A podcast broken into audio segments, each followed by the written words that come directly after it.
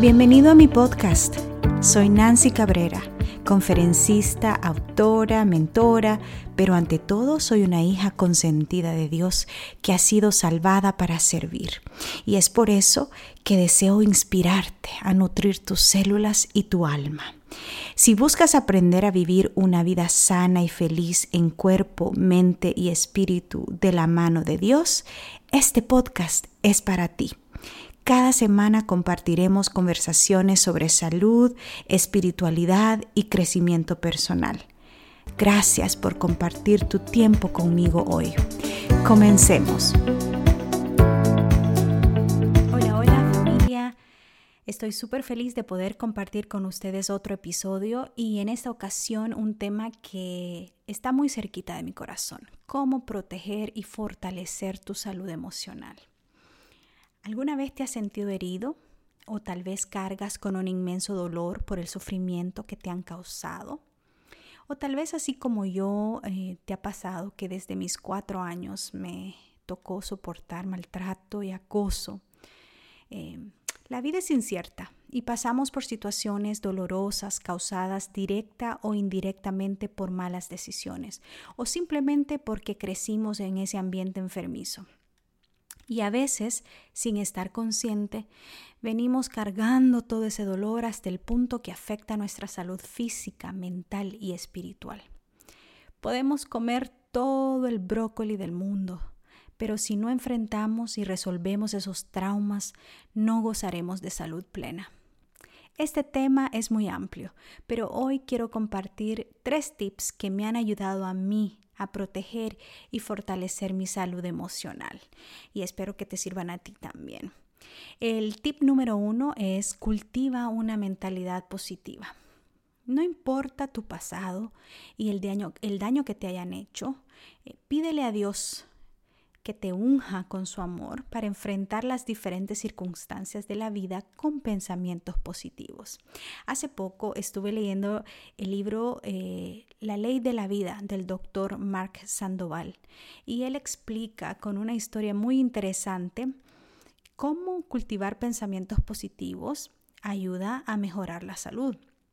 Y cuenta la historia de Marta. Marta estaba casada con Herb. Ellos llevaban 35 años y tenían una linda familia. El esposo era vendedor, le tocaba viajar durante la semana, trabajar durante la semana y ella era una ama de casa.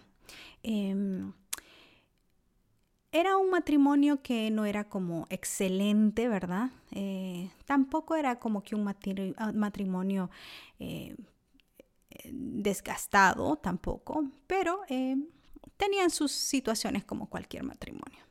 Hasta que un día, después de 35 años, Marta se dio cuenta de que su esposo no le era fiel. Y no solo eso, se dio cuenta que él durante los 35 años de matrimonio le había sido infiel. Y no solamente eso, se dio cuenta de que él tenía otra familia en otra ciudad con la que convivía durante la semana. Y bueno, al darse cuenta, Marta empezó a deteriorarse. Su salud empezó a decaer al punto que le dio un cáncer. El doctor Sandoval hace la pregunta, ¿cuál fue la causa de la enfermedad y el decaimiento de la salud de Marta? La infidelidad del esposo? Pregunta él. Y dice él, no, no.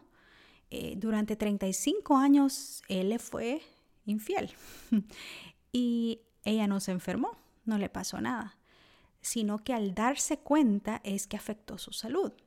Dice.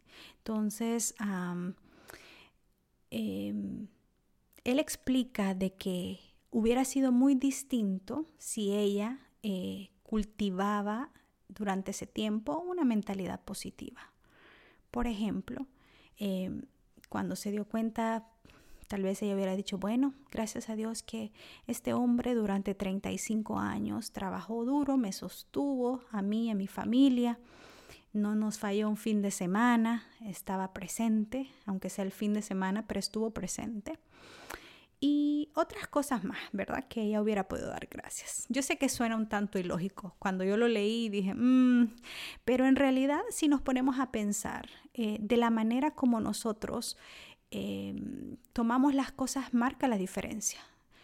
No tenemos control sobre lo que otras personas nos van a hacer a nosotros, pero sí tenemos control cómo nosotros vamos a reaccionar ante esas circunstancias.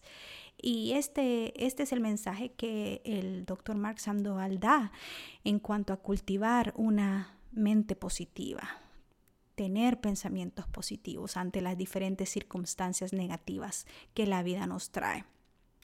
Entonces, eh, es importante para nosotros evaluar en momentos de paz y de tranquilidad dónde está eh, la fuente de nuestro valor, dónde está la fuente de tu estima, dónde está la fuente de tu amor. Em, y analiza, porque si la fuente de tu estima y de tu valor propio está en un trabajo, en una carrera, en un matrimonio, en otra persona, esas son fuentes que de alguna u otra manera van a fallar. Em, entonces el doctor Max Sandoval termina diciendo en esa parte de que nuestra fuente de amor, de valor, de estima propia debe estar basada en Cristo Jesús, quien nunca nos falla. Y por eso es que debemos acudir a Él para que Él nos ayude a cultivar pensamientos positivos. El tip número dos, em, para poder proteger y fortalecer nuestra salud emocional es evitar tomar las cosas personalmente. Hace poco escuché un devocional em, en mi trabajo y el pastor nos contó que él se creció en un lugar del África donde hay muchas ovejas y su padre era pastor de ovejas. Cierta vez él notó que su padre le echaba aceite en la cabeza a las ovejas y él le preguntó, papá, ¿por qué haces eso? Y el padre le respondió, eso evita que cuando las ovejitas choquen, ya sea con otras ovejitas o con otros animalitos o con otros objetos, la cabeza les resbale y eso evita que se dañen, que se lastimen, porque se deslizan, ¿no? La cabecita se desliza. Y nos hizo recordar de cómo el rey David, que él también fue pastor de ovejas, cuando escribió el Salmo 23, el Salmo del buen pastor, dice, Jehová es mi pastor, nada me faltará. Ustedes se acuerdan de eso, ¿no? Y entonces llega una frase en donde dice, unges mi cabeza con aceite, mi copa está rebosando.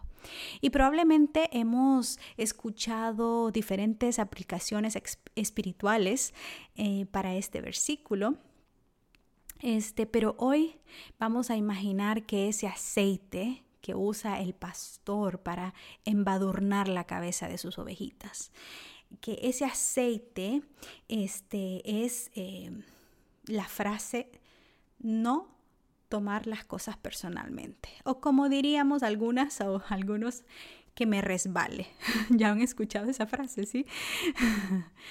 Todas las emociones em, son válidas y humanas, ¿verdad? Em, lo importante es que cuando esas emociones toquen a tu puerta, no permitas que se aniden en tu mente y destruyan las hermosas posibilidades de vivir libre y en paz me encantó una frase que leí el otro día en el internet que dice, querida, hiere. Y esto es muy cierto. Cuando alguien está en paz consigo mismo, cuando alguien está tranquilo, luchando, con una conciencia clara y plena, em, no se pasa por la vida hiriendo a otras personas, ¿no? Y eso es lo que quiero em, sembrar en su corazoncito también. Eh, cuando alguien te hiera, no lo tomes personalmente. Solo una persona herida hiere, recuerda eso. Y cuando vengan esos ataques, entonces tú dile a nuestro buen pastor Jesús, Jesús, unge mi cabeza con aceite para que me resbale todas estas ofensas y todas estas palabras y todos estos maltratos, ¿verdad? Y dame sabiduría para poder tomar el camino correcto y las decisiones correctas. El tip número tres que quiero compartir con ustedes es perdonar genuinamente. Yo sé que cuesta perdonar, especialmente si no te han pedido perdón. Pero yo veo el perdón como un don. Es un don porque nosotros lo recibimos por gracia de parte de Dios, por nuestros pecados, tanto que le fallamos a Él diariamente con nuestras acciones, nuestras palabras, nuestros pensamientos. Y Él nos extiende el perdón con mucho amor y mucha gracia.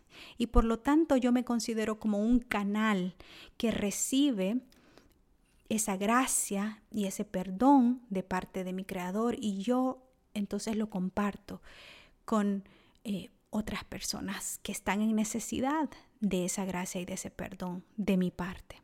Entonces pídele a Dios que te llene de, su gracia para ejercer el regalo del perdón. Una, una, actividad que a mí me ha funcionado mucho y es, es, eh, escribir una carta a esa o esas personas que te han dañado Desahógate, escríbele, haz una carta bien personalizada y al final de la carta otorga el perdón.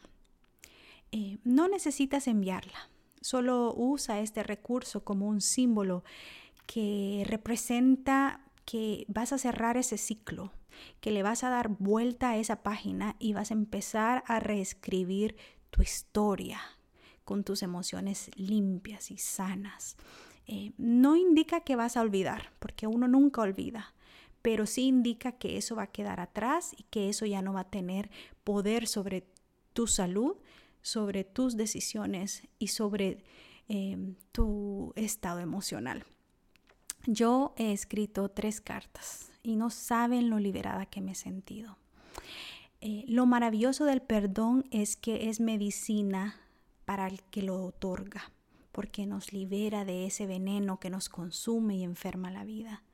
Viene a mi mente ese versículo de Efesios 4:32, que por cierto es eh, un consejo muy sabio de parte del apóstol Pablo. Más bien, dice, sean bondadosos y compasivos unos con otros y perdónense mutuamente, así como Dios los perdonó a ustedes en Cristo. Gracias por acompañarme en este episodio. Recuerda suscribirte si no lo has hecho todavía. Y si conoces de alguien que pueda beneficiarse, no dudes en compartirlo.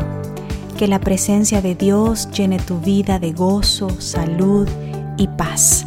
Un abrazo. Hasta pronto.